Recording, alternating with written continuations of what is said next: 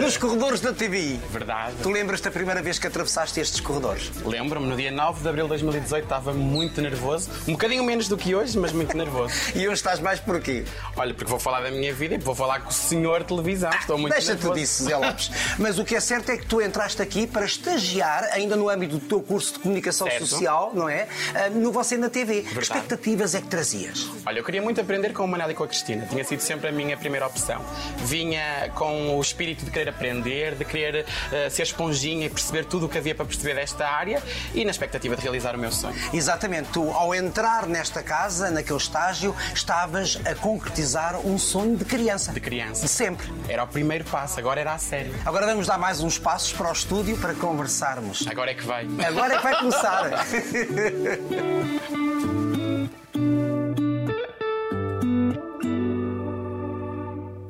Zé Lopes, mas já que falávamos de sonho, quando é que nasce o sonho na tua vida? Olha, eh, olha, não consigo por Olha, tu. olha. Tentei, mas não consigo. Não, não, olha, vá, vamos tentar. Vamos tentar. Vamos tentar. Não eu consigo. trato por tu sempre Mas eu não tentei. consigo, eu acho que não consigo. Mas nós somos colegas. Mas, Do ofício. Não consigo, é- não sei se é o respeito por É. ser mais velho. Estás a olhar para uma instituição, é isso? Verdade, uma instituição com pernas. Para o mosteiro dos Jerónimos da televisão. Não, mas tem muita cultura também. O Manel também tem muita cultura. Também tu tens e vais ter. Não, o sonho começou quando eu tinha cerca de 5, 6 anos. Eu já dizia, quando me perguntavam o que é que eu queria ser, o que é que eu queria fazer, eu dizia sempre que queria trabalhar em televisão. Mas porquê? Aliás, Porquê? Não sei, tinha um fascínio. As minhas brincadeiras favoritas eram imitar o Manel, imitar a Cristina, imitar até os pivôs de jornal. Mais tarde percebi que o jornalismo não seria o meu caminho, seria mais um entretenimento. Mas sempre foi isso que eu quis. Eu dizia a toda a gente que era isso, não queria mais nada. Eu gostava de estar em casa a ver televisão. E a televisão sempre foi a minha companhia.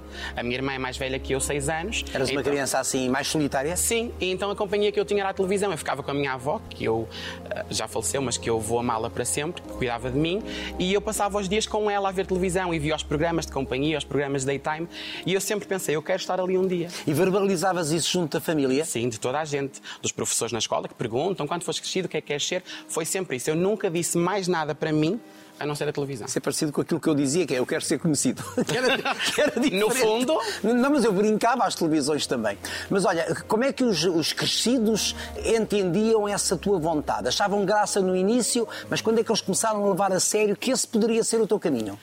Ali no final do nono ano, quando eu decido seguir o curso de Línguas e Humanidades, já foi com essa intenção de seguir o curso superior de Comunicação Social. Mas é curioso, porque em criança os meus pais sempre tiveram aquela hum, opinião de me puxar à terra. Ou seja, podes sonhar sim, podes querer, mas queremos que saibas que não é fácil. Então meu pai até dizia a brincar, ai, se não for jornalista, será jornaleiro.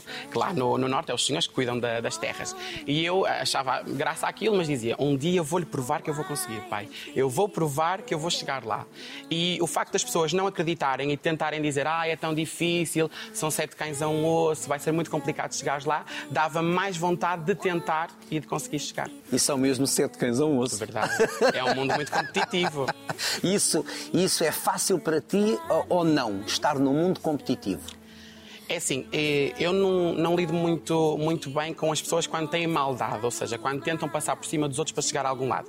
Eu acho que nós Também há devemos- dessas. Também há, mas eu acho que nós devemos chegar a algum lado pelo nosso mérito e pelo nosso trabalho. E eu sei que sou um bom profissional e que trabalho muito. E isso é, é inegável. Eu passo muitas horas no trabalho. Eu sei que posso não ter talento, mas trabalho, sei que, que tenho. E eu acho que o que tiver de ser meu, no dia certo vai ser. E eu não tento passar por cima de ninguém. Quando chegar, chega. Como é que foi a tua infância? Portanto, uma irmã mais velha, tu nasces no seio de uma família com posses, Sim. portanto, uma família com, com rendimentos. Tens uma infância confortável? Não. Vamos tocar aí já num, num ponto difícil. Ah, no- quando eu cresci, eu cresci a ter tudo o que queria, sempre com a noção de que não podes ter tudo, mas havia posses financeiras para me darem o que eu queria. O meu pai tinha um stand, a minha mãe uma sapataria, juntos tinham um café. Tínhamos uma vida desafogada. Uma família com negócios? Sim. Com Gostava. negócios prósperos? Certo, certo, certo. E muito bem sucedido. No norte do país? No norte do país, em Felgueiras. Felgueiras. E gozávamos de, de férias e tínhamos uma, um- tive uma infância perfeitamente normal. Até ao dia em que, em que o meu pai acaba por ser preso. Uh, o meu pai foi preso porque ele foi enganado por alguns dos fornecedores uh, do café e ele achou que conseguia resolver tudo sozinho.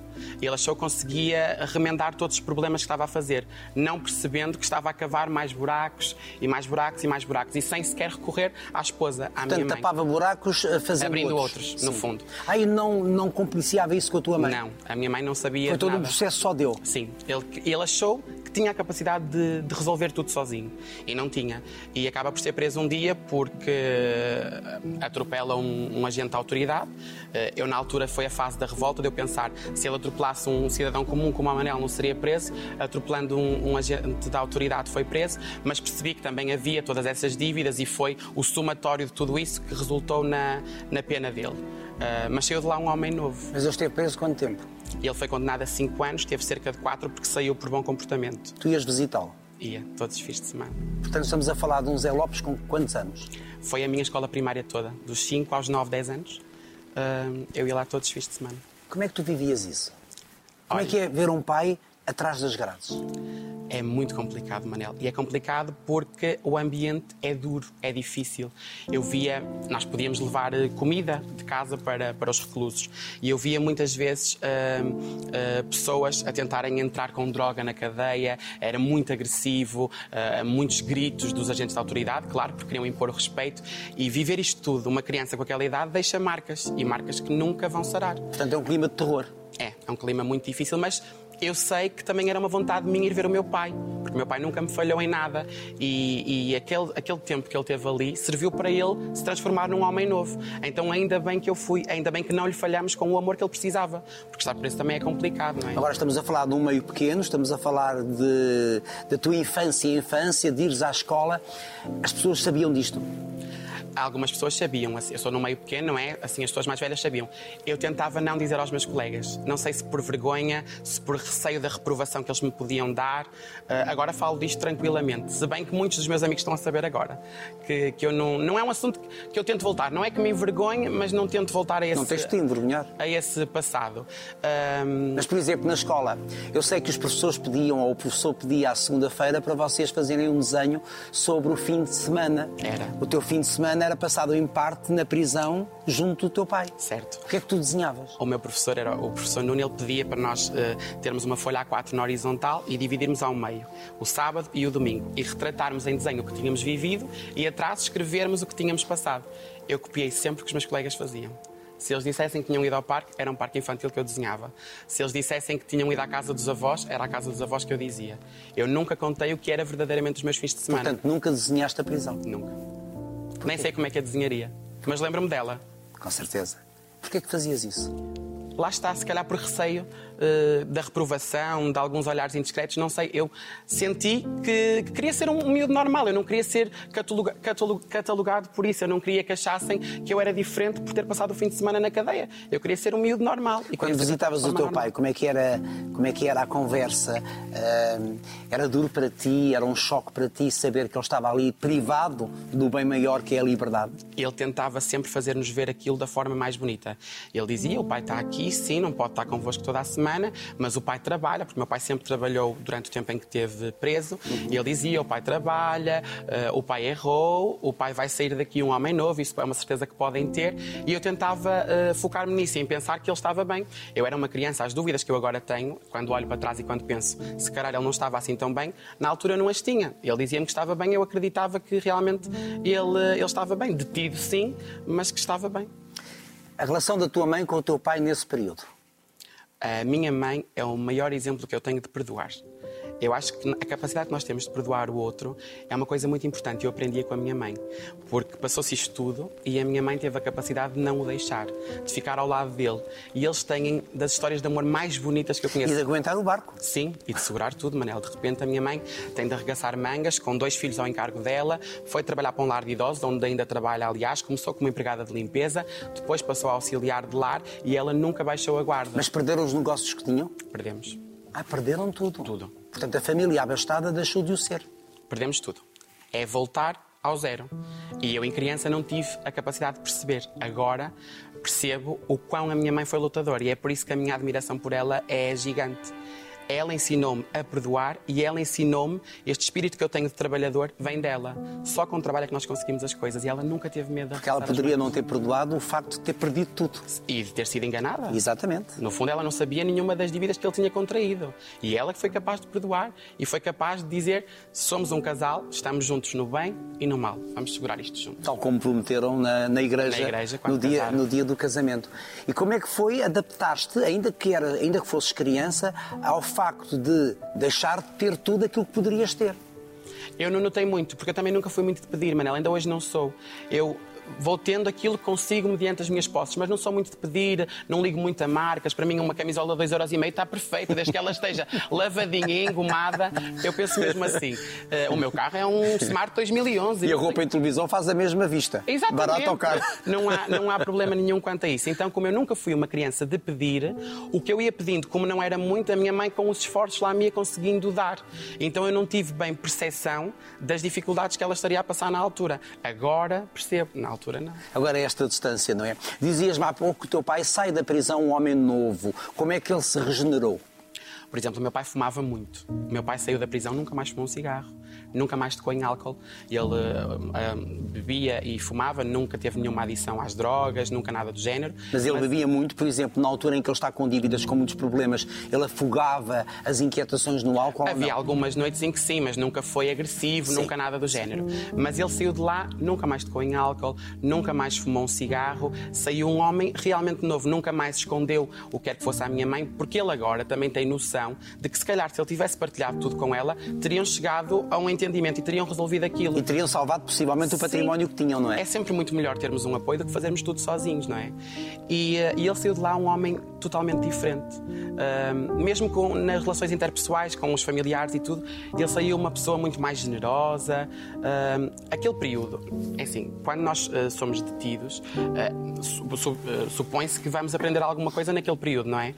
E eu acho realmente que o meu pai aprendeu. Mas Aquilo como tu serviu. sabes também, tão bem como eu ou melhor do que eu, as escolas, as prisões podem ser verdadeiras escolas de crime, não é? Sim, também, também. No caso dele, ainda bem que, que deu para ele sair um homem novo.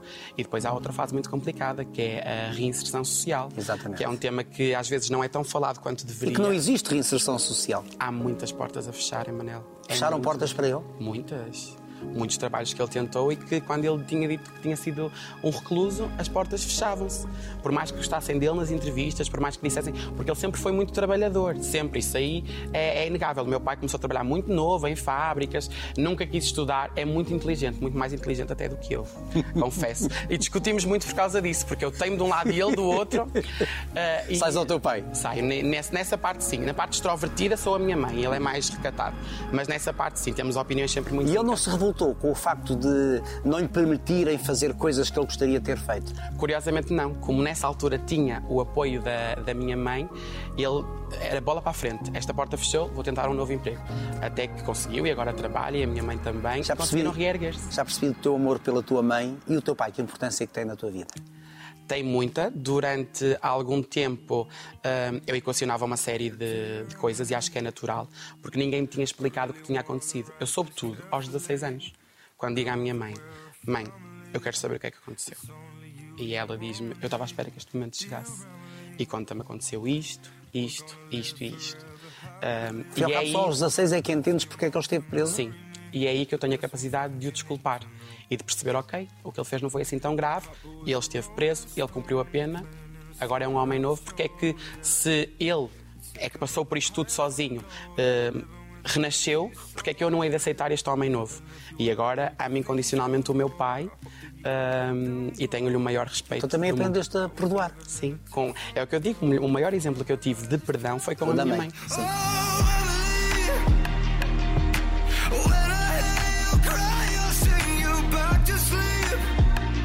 Agora é curioso, porque quando ele sai da prisão, tu ainda não estás com 16 anos, nem Não. por sombras, e portanto há de haver aqui um período de grande, de grande inquietação interior da tua parte, não? Sim, mas não verbalizada. Havia muita inquietação interior, mas eu não questionava, eu não perguntava. Mas porquê não vo- perguntavas? Não lhe sei dizer, Manel.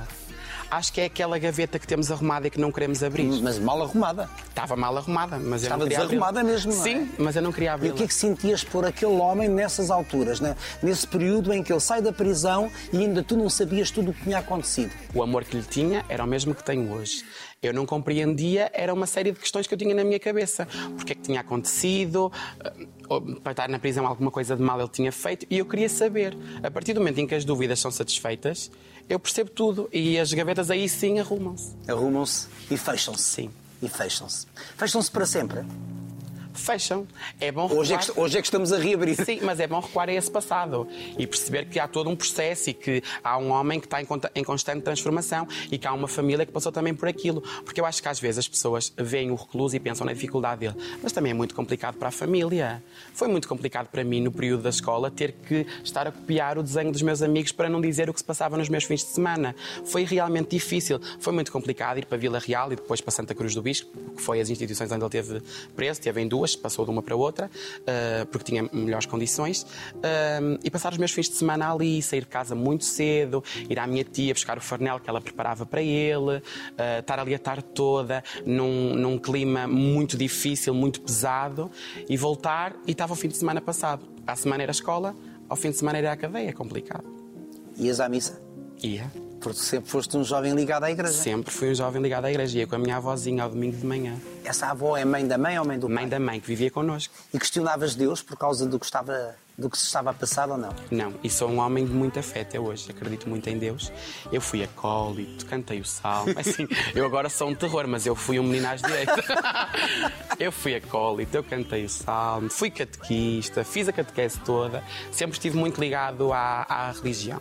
Há coisas na igreja com as quais eu não concordo, mas que nada têm a ver com, com a religião e com a crença. E que nada terá a ver com essa tal força superior que, a que se chama Certo. Deus, não é? Certo. Isto para os crentes é claro.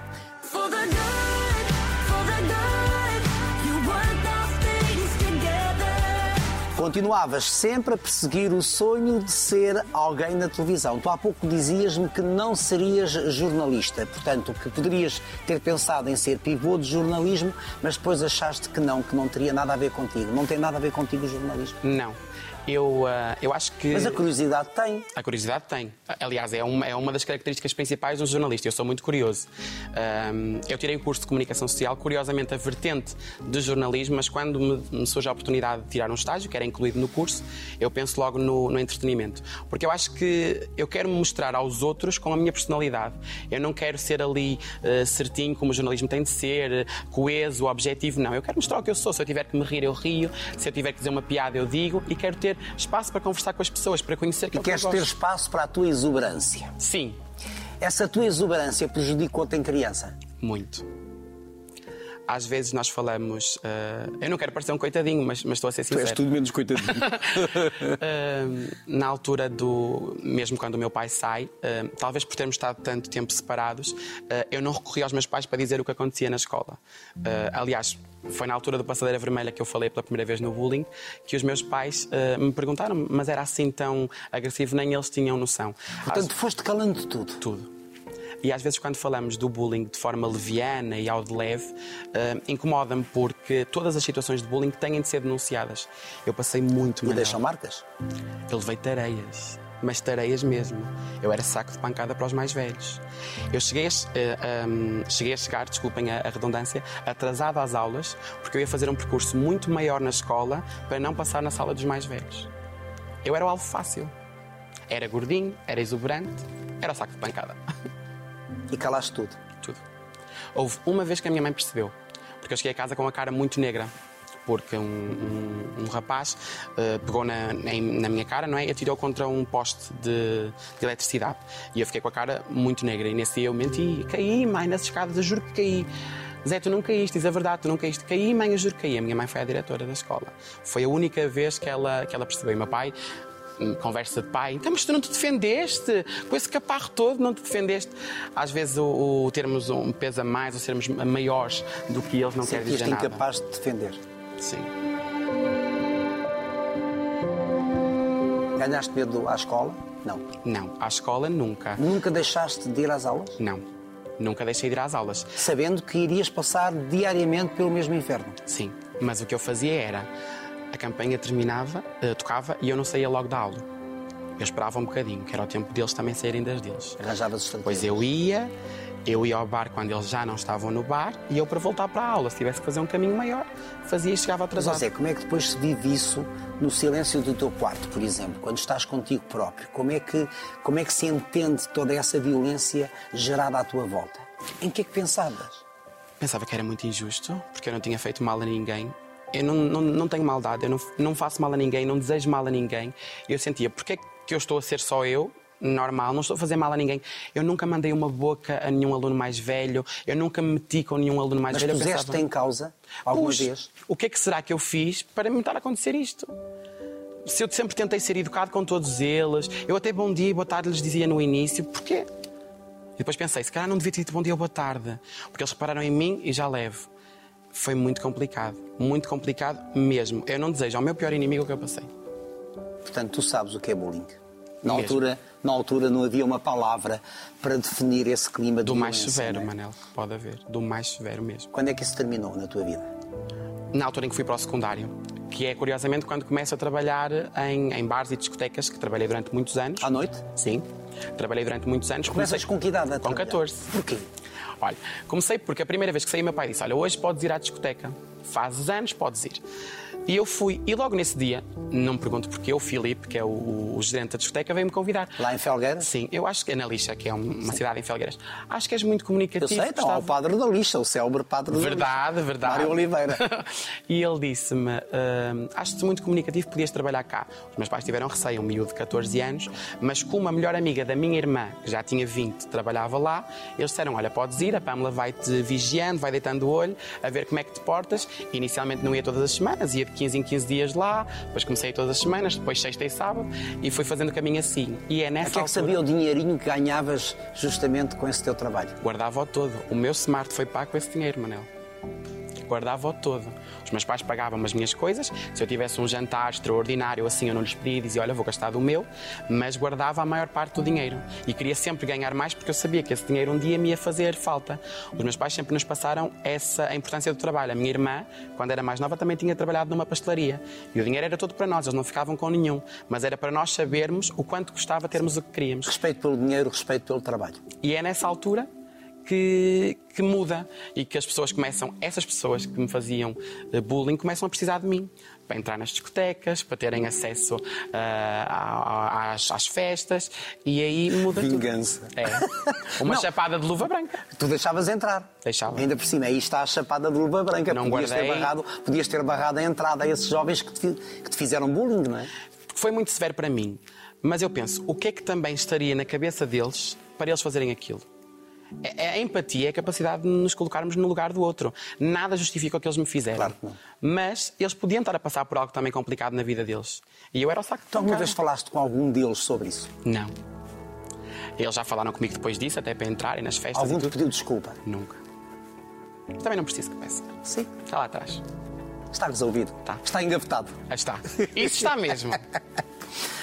Depois decides continuar com um curso superior ligado à comunicação social e vais para Coimbra. Para Coimbra, É a primeira vez que tu sais para uma cidade que te é estranha? sim. E eu quis fazer o caminho que idade? gradual. Com 17. Conta- Como é que é? Enfrentar uma cidade bem maior que Felgueiras, ainda que muito confortável em termos de dimensão. O- É uma realidade completamente diferente. Essencialmente porque Não eu tens sou... os pais Não. por perto? E eu sou. A minha mãe e o meu pai sempre me ensinaram, mesmo quando eu passo na passadeira, supostamente é a obrigação dos carros pararem para eu passar, eu agradeço. Obrigado. E digo bom dia e boa tarde a toda a gente. Eu Mas também sempre- agradeço. Sempre fui assim. E de repente em Coimbra eu reparo que eu digo isso e que ninguém me responde. E eu penso. Ok, eu vou ter que parar a dizer isto, estou a fazer figura de parvo, não é? A dizer bom dia para o ar e ninguém me responde. Então acabo por me adaptar, mas não há ninguém que me tenha recebido mal. Bem pelo contrário, fui muito bem recebido. Gostaste da cidade? hein? Adorei. A cidade é muito bonita. E os meus pais tinham muito receio, muito mais do que eu, porque a minha irmã tinha-se adaptado muito mal a Braga quando estudou lá. Os meus pais tinham que ir durante a semana vê-la, levar comidas. Ela adaptou-se realmente mal. A minha irmã é psicóloga, tirou em Braga, e ela não se adaptou à cidade. Eles tinham medo que comigo acontecesse o mesmo. Foi o oposto. O que é que ficou dessa cidade de Coimbra então? Estás lá há quantos anos? Três? Três anos, dois e meio. Sim, porque metade- último os últimos seis meses são estágio aqui, sim. Ficam muitas memórias, ficam amizades até hoje. E é curioso, tenho um grupo com os meus amigos de, de Coimbra e antes falávamos de copos, de festas, atualmente já falamos de IRS e MI. Todos nós crescemos à medida que os anos foram passando. Mas ficam Portanto, memórias. falam de coisas menos interessantes. Sim, mais de adultos, uma vida chata. Impostos. Mas foram, foram três anos muito. Participaste das praxes, das latadas, da queima das fitas. Eu tinha muito medo da praxe, porque ouvia relatos na televisão de E há praxes praxes. muito abusivas. E há. E há. Curiosamente, na minha, na minha faculdade, na Escola Superior de Educação de Coimbra, a praxe é mesmo de integração. É um, um vínculo para nós relacionarmos com os outros. Então, eu fui praxado, fui praxante, integrei a comissão de, pa- de praxe, Fizeste latada? fiz latada, fiz queima, fiz tudo. Oh, Manel, eu, Eu, lembro-me vivi... disso tudo enquanto futrica, portanto, enquanto cidadão de Coimbra. não é? Eu vivi Coimbra em pleno. Não há nada. que- Aliás, há uma coisa que eu não fiz lá, que foi subir a cabra. Tenho pena. A Queria- Cabra, portanto, é a torre da, a da torre. universidade. Sim. É a única assim, coisa que ficou por fazer em Coimbra, mas eu diverti-me ao máximo. E eu não era aquele aluno que ia a todas as aulas. Não vou estar aqui a dar o exemplo do certinho, não. Eu, se fosse para uma festa no dia anterior, se eu soubesse que a aula do dia seguinte não era assim tão importante, eu não ia. Mas E andavas nos copos. andava nos copos. Apanhaste alguma besana. Ah, então, Manel, Coimbra. Coimbra, Manel. Por isso é que tem mais encanto na hora da despedida, como diz o- a canção, o Foi fado. muito complicada a despedida. A sério? Eu chorei muito. Depois, o- os, os alunos do segundo ano eh, organizam a despedida após do terceiro. E eles eh, contrataram uma tuna para nos cantar eh, canções de Coimbra. Aquilo foi uma choradeira pegada. Tu voltas a Coimbra muitas vezes. Uh, menos do que acho que gostava, mas tento voltar e tento estar com os meus colegas, porque para mim só faz sentido voltar lá se eles também forem. As pessoas que que estão lá agora já não são as minhas pessoas, mas tentamos organizar alguns fins de semana juntos e tenho as melhores memórias de lá. E tenho, e tenho pena que eu tenha perdido o contacto com a Sofia, que foi uma pessoa que me marcou muito. Porquê? Eu, quando entrei para Coimbra, andámos à procura de casas. Eh, e eu entrei, oito colegas meus do secundário entraram em Coimbra. Então eu fiquei a viver com uma colega, que é a Ana Coelho. E nós procuramos eh, casas para viver e encontramos uma na Baixa. E o senhorio disse: A minha mãe vive na Baixa, vive. no Pátio da Inquisição. A, a nossa era perto de um hotel, eu não sei o nome da rua já, eu sou péssimo, eu com direções, Manela, eu perco-me em todo lado. Mas eh, o, o senhorio disse-nos que, que não conseguia pôr logo a luz e a água na casa e que então estaríamos dois dias sem nada, mas que na quarta-feira já estaria tudo. E eu, com a maior das latas, como sempre, bati à porta dos vizinhos, olha, precisava de carregar o telemóvel, eu não tenho luz em casa, e encontro a Sofia, que era uma barbeira deliciosa, que nos recebeu mesmo como filhos dela. Ela tinha um, um filhinho, era, era divorciada, e ela hum, deixava-nos tomar banho na casa dela, carregar o telemóvel. Ela cortou-me o cabelo sempre durante o período em que lá estive. Ela ia ao supermercado, tudo que fosse promoções, ela trazia para nós. Ela recebeu-nos de uma forma tão calorosa, sem nos conhecer, que eu guardo a Sofia para o resto da minha vida. Virou família. Virou família. Era, era a vossa família ali em Coimbra. E tenho pena de ter perdido o contacto dela, porque entretanto ela depois refez a vida dela, foi viver para Braga e, eh, e eu mudei de telemóvel, ela também acabámos por perder o contacto. A Mas tua exuberância não te prejudicou ah, na faculdade? Não. Na faculdade nada, era o mundo maior. Fui aceito sempre. E, e- e dei-me bem com toda a gente lá. Não há ninguém que eu tenha tido uma quesilha, uma discussão. É curioso, dois anos e meio podia ter acontecido. Nada. Fui super bem aceite, eh, mantenho amizades até hoje, com os proprietários dos bares, das discotecas, os funcionários da escola. Foram mesmo anos felizes. Imagino que eu até com a senhora que reservava os bilhetes de autocarro tinha amizade, ligava-lhe a dizer, olha, reserve-me lá para as quatro e um quarto que eu tenho que ir para o norte para trabalhar. E a Terezinha dizia, meu reserve, está tratado, meu querido, não te preocupes. criei mesmo uma boa relação com toda a gente. Os últimos seis meses são passados aqui em estágio. Certo. E então, o que é que ficou dessa experiência? Olha, foram passados aqui, mas quando me apresentam a lista com as opções de estágio, você na TV não estava lá. A TVI na altura não estava a responder aos e-mails da escola e então eu vou a uma entrevista no Alô Portugal, À SIC. à SIC.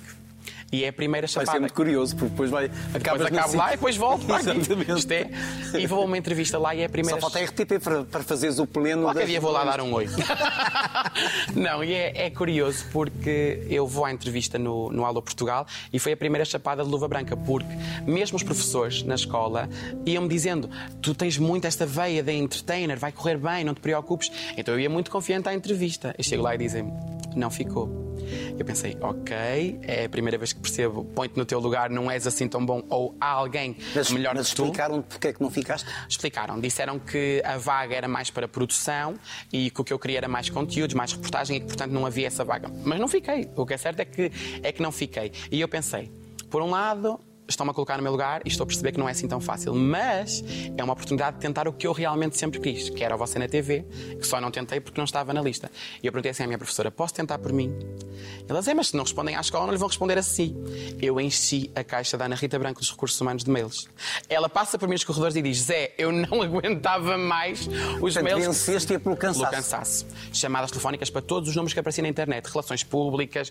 Eu liguei para todo o lado. Eu queria muito esta vaga e eu fiz para a ter. Até que sou chamado e me dizem: pode vir então a uma entrevista. E eu depois digo: eu tenho mesmo que começar o estágio até ao final de abril, senão não posso fazer cá. E a Ana Rita Branco, em mil processos, consegue lá uma vaga, começa no dia 9 de abril. E foram seis meses muito felizes. Foram felizes porquê? Porque pude aprender convosco, porque fui recebido numa equipa extraordinária e é curioso que o meu mundo é pequenino. A Filipa Marques, que foi a minha coordenadora, foi quem falou comigo para vir aqui ao Conta hoje. Portanto, as pessoas estão sempre. ah, as que nos marcam acabam por aparecer na nossa vida mais E a tarde. vida fecha ciclos, não é? Sim, e foram ah, seis meses de muita aprendizagem. Foi a primeira vez que fiz reportagem, a primeira vez que fiz uma folha de texto, que falei com pessoas e eu aí percebi: é mesmo isto que eu quero, é mesmo isto. E a exuberância, como é que foi entendida neste meio? Foi equacionada, eu acho. Eu sou uma pessoa que ocupa muito espaço. Uh, fisicamente ocupo, mas não era disso que estava a falar. Em termos de Foste personalidade, de preconceito? Foste, de certa forma. por mim. Mas é uma coisa que também já está arrumada. Está porque eu arrumei contigo, mas eu Sim. fui preconceituoso contigo por causa da tua, da tua exuberância. Mas foi muito generoso quando me pediu desculpa e quando me mandou aquela mensagem Faço muito bonita. de pedir desculpa publicamente, porque eh, mandei-te aquela mensagem porque entendi, sabes que tu abriste a minha cabeça. Como é que é possível eu ser preconceituoso, não é? Todos nós temos preconceitos. E eu entendi que tens todo o direito à tua exuberância. Tu tens todo o direito a ser feliz. Se a tua felicidade passa por ser como tu és, eu tenho que a respeitar. Mas o Manel nunca me, me faltou ao respeito. Eu nunca te de faltei ao respeito, alguma. mas disse-te: eu não te quero em reportagem num programa apresentado por mim. Queres coisa pior? Chama-se isto de cortar as pernas a uma pessoa. E Foi por isso eu pedi desculpa. Foi complicado na altura. Como é que. Sendo franco, Então, mas isso não falámos nós. na Quando altura eu te digo uma coisa tão brutal quanto essa, eu, eu, que não, que não deveria nunca ser preconceituoso com coisa alguma, como é que tu te sentiste? Mal? Muito mal, porque pensei, se o Manel, que é o senhor de televisão, me está a dizer isto, muita gente vai partilhar, muita gente vai partilhar da opinião e, e o meu sonho termina aqui. E, e eu pensei, eu tenho tanta admiração pelo Manel, eu gosto tanto dele, eu admiro tanto o trabalho dele, ele está a dizer-me isto, e se ele percebe, é porque realmente se calhar não é por aqui o caminho. E, e pus-me em questão nessa Eu altura. que estava errado. Ahm, mas, mas fiquei muito, muito satisfeito quando recebo aquela mensagem sua. Estavas tu na SIC. Estava eu na SIC. Ia começar no Passadeira, foi no dia em que, em que ia começar no Passadeira. E, e eu recebo a mensagem do Manel e eu penso, ok, eu nem sequer tenho este número guardado.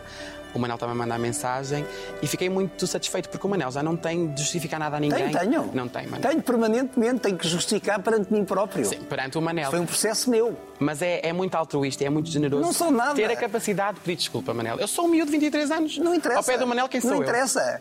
Tu és, tu és tu e eu tenho de te respeitar em toda a tua individualidade e como tu és.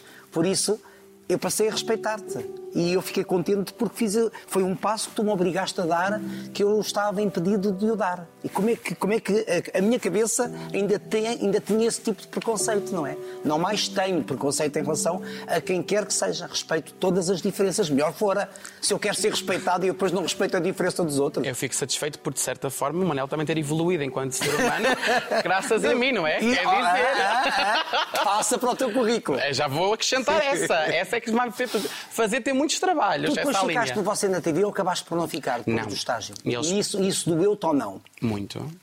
Muito porque eu sempre fui muito trabalhador. Eu ficava horas extraordinárias e depois, quando me dizem "Ah, Zé, tenta aumentar o teu período de estágio, que inicialmente era três meses, para seis, porque pode haver a possibilidade de ficares. E depois, quando o estágio está a terminar e me dizem: Olha, se calhar há uma vaga na selfie, ser- no programa de, de, eh, o Magazine, eh, para seres repórter digital. E eu penso: Ok, portas se calhar a abrirem-se, pode ser que aconteça. E te dão esperanças que não, que não se concretizam, é muito duro.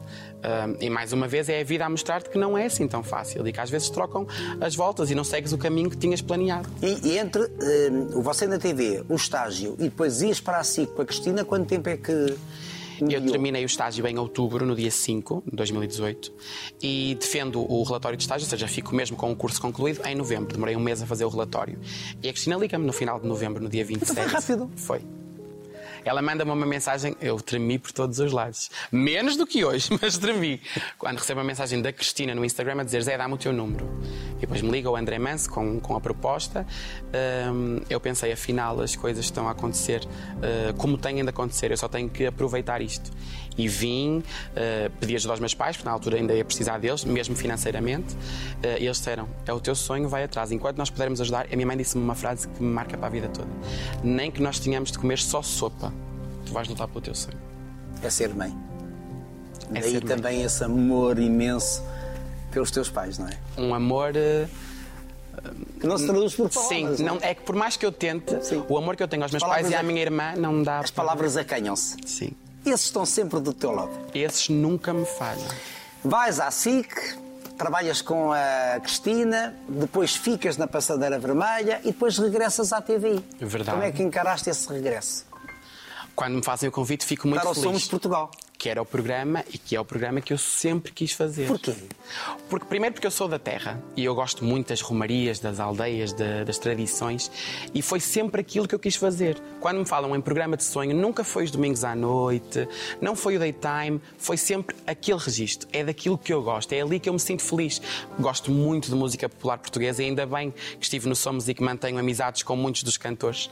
Ah, então foi sempre aquilo que eu quis fazer e quando me propõem isso e me propõem ah, paralelamente a coordenação do Em Família, que é mais um passo, eu era hum, pesquisa conteúdos e de repente passo a coordenador de conteúdos, eu penso, é um grande desafio, vamos aceitar e bola para a frente, corra bem. Correu bem? No período em que lá estive, correu, até terminar.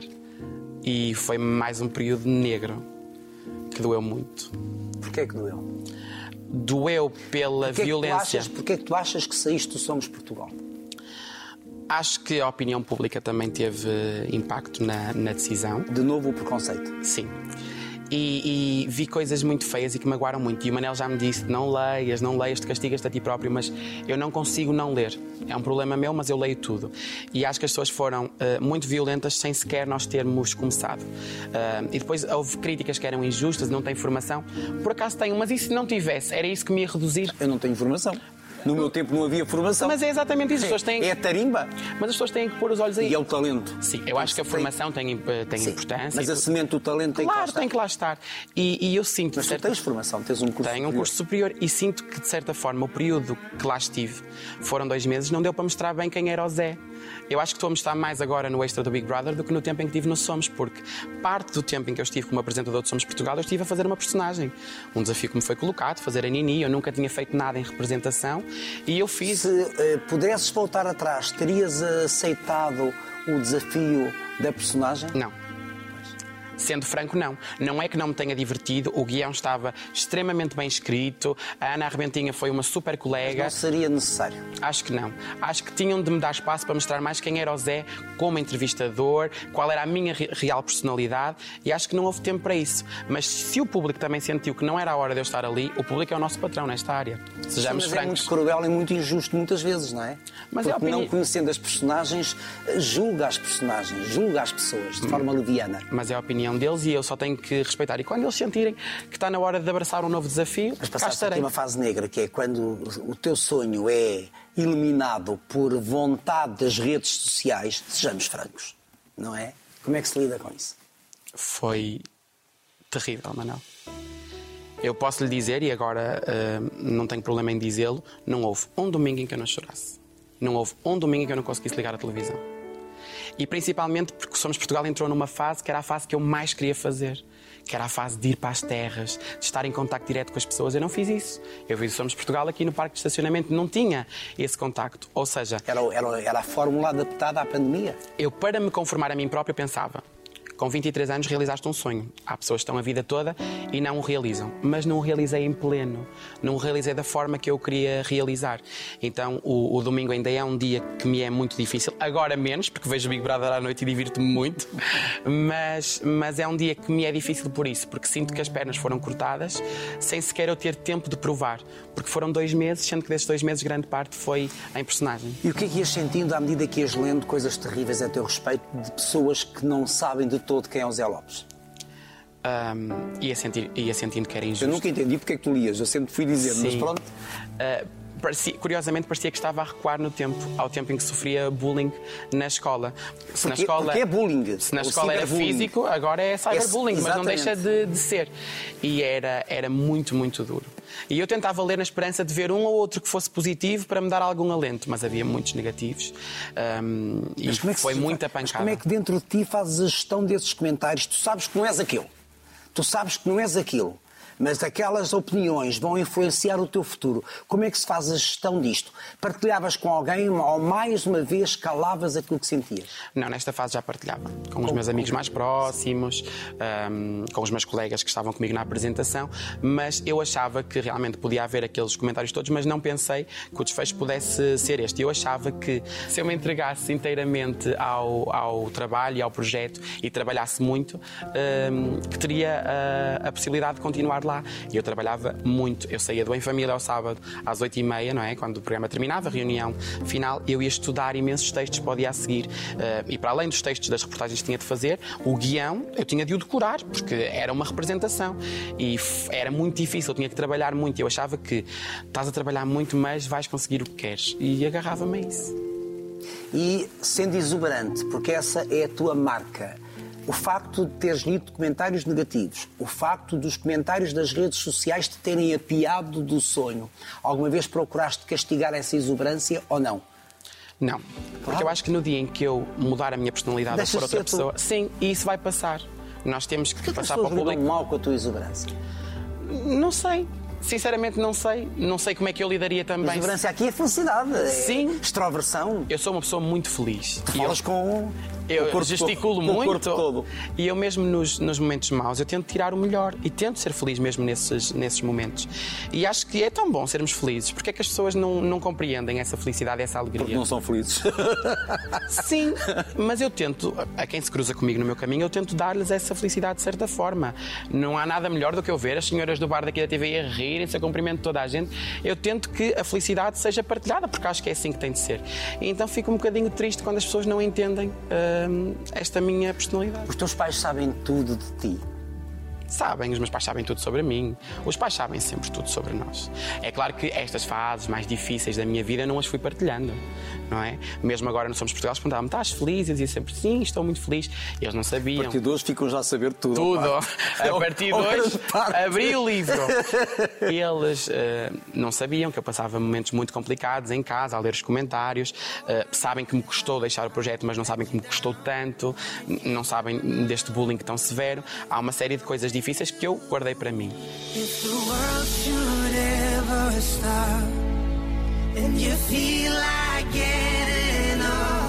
Mas tu és muito jovem. Sou, sou ainda muito Mas já, criança. tu já tiveste os teus preconceitos. Já, claro que sim. Todos nós temos numa fase da nossa vida. Mas ainda bem que temos a capacidade de melhorar, de aprender. E eu também fiz o mesmo com o Manel. Quando eu, fui, quando eu senti, isto na altura da adolescência, que foi preconceituoso com determinadas pessoas, eu pedi-lhes desculpa. Quando É eu bom percebi. pedir desculpa. Pedir desculpa é ótimo. Não é? E eu não tenho problema nenhum em pedir não. desculpa. Eu peço desculpa da forma mais tranquila para mim. É, Aquilo sai-me naturalmente. É como dizer um bom dia. É sentido e eu digo e não há problema nenhum em pedir desculpa. O teu caminho está muito no começo na televisão, mas o sonho mantém-se. Ser apresentador. O sonho é esse. O que é para ti ser apresentador? é ter a capacidade de fazer companhia, porque não nos esqueçamos que somos um pro- programas de entretenimento e de companhia, e a capacidade de ter conversas com as pessoas, de conhecer novas histórias, de aprender, de, de, de- de me tornar mais culto, de me colocar no lugar do outro. Acho que tudo isso é ser apresentador, é transmitir a mensagem com a emoção, que é o que não há no jornalismo e que há no entretenimento. Essa, essa avó que, que te é tão querida e que já faleceu, chegou a ver-te no mundo da televisão? Não. Ela faleceu quando eu estava no nono ano. Foi assim. Como é que ela se chama? Era a avó Miquinhas, era Maria da Glória. Foi muito difícil, Manel, perdê-la. Foi. Porquê? Porque eu era muito próximo dela, eu vivia com ela, o meu quarto era em frente ao dela e foi muito, muito difícil perdê-la. Uh, Vê-la, uh, ver que não, que não a teria mais comigo, foi muito duro, porque ela tinha estado lá sempre. Era com ela que eu ia à missa, era com ela que eu via o Você na TV, era ela que me fazia o almoço. Ela foi muito importante para mim e ela não era carinhosa.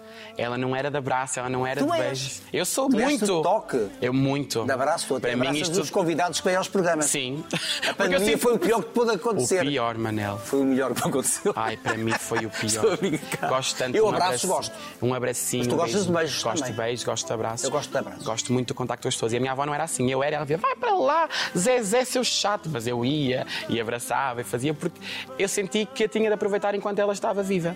E, e é curioso que agora que estou em Lisboa eu vou muito menos vezes ao norte. E eu já começo a pensar, e se eu perco algum dia algum dos meus? Será que vale a pena estar em Lisboa atrás do sonho? Tem valido, porque ainda não decidi voltar para lá. Mas já começam a pairar essas, essas dúvidas, porque eu não estou a aproveitar.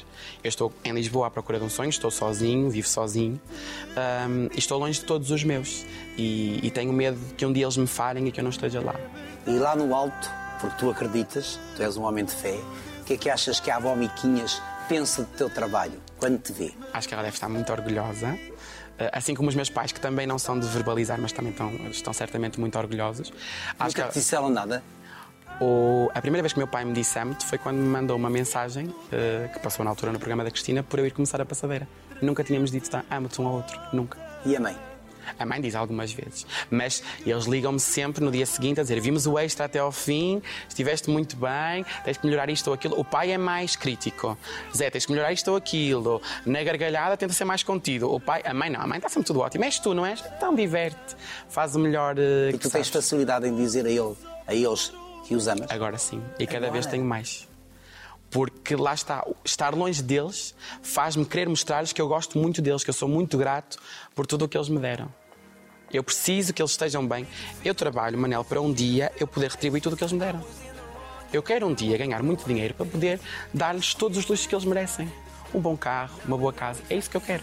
Se eles estiverem bem, e quando eu digo família. Curiosamente são coisas a que não ligas. Não, nada. Eu, um teu um na reboleira, e estou feliz da vida, um Smart 2011 e estás tudo espetacular. Vale como um Rolls Royce. É, é igual, para mim é igual. Eu é que vou lá, eu é que dou valor Qual ao é o teu carro. maior luxo? Qual é o teu maior luxo? Não tenho. Não tenho de verdade. Eu acho que tens. Qual é? Ser feliz. Ah, sim. Esse é. E eu acho que esse devia ser o de todos nós. Uma- É ser feliz é o mais Eu acho importante. que todos nós vivemos para ser felizes, mas temos que fazer por isso e tu fazes. Muito obrigado. Obrigado, Manel, passou rápido. E desculpa-me uma vez mais. Manel, está arrumado e obrigado por ter decidido falar comigo. Sim, fui eu que quis. Sim, estou muito feliz. Foi muito boa esta conversa. Não nada. É assim, estou quase a fazer xixi, mas correu bem. Acho que sim. Some.